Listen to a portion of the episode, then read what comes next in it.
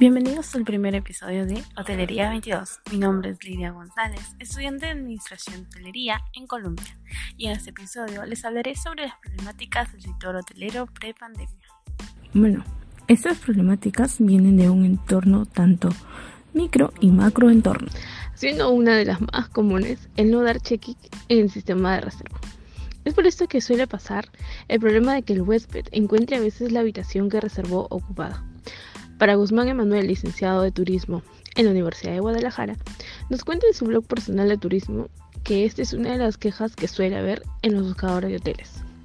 Otras veces el problema es que cuando el huésped está por irse suele pedir una factura, pero si viene por parte de una agencia de viajes, la cual hizo el pago, el hotel no podrá brindarle la facturación a nombre de la persona, porque el pago no fue directo al hotel. Por eso es bueno leer los términos y condiciones.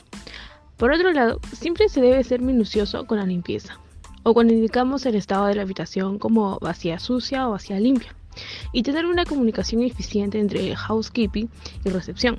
Desde el punto de vista del macroentorno, los hoteles son afectados por la mala coyuntura internacional y nacional, por supuesto.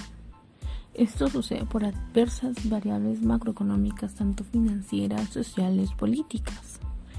Esto siempre se habla también las cumbres del sector hotelero español, que son celebradas en noviembre desde el 2006.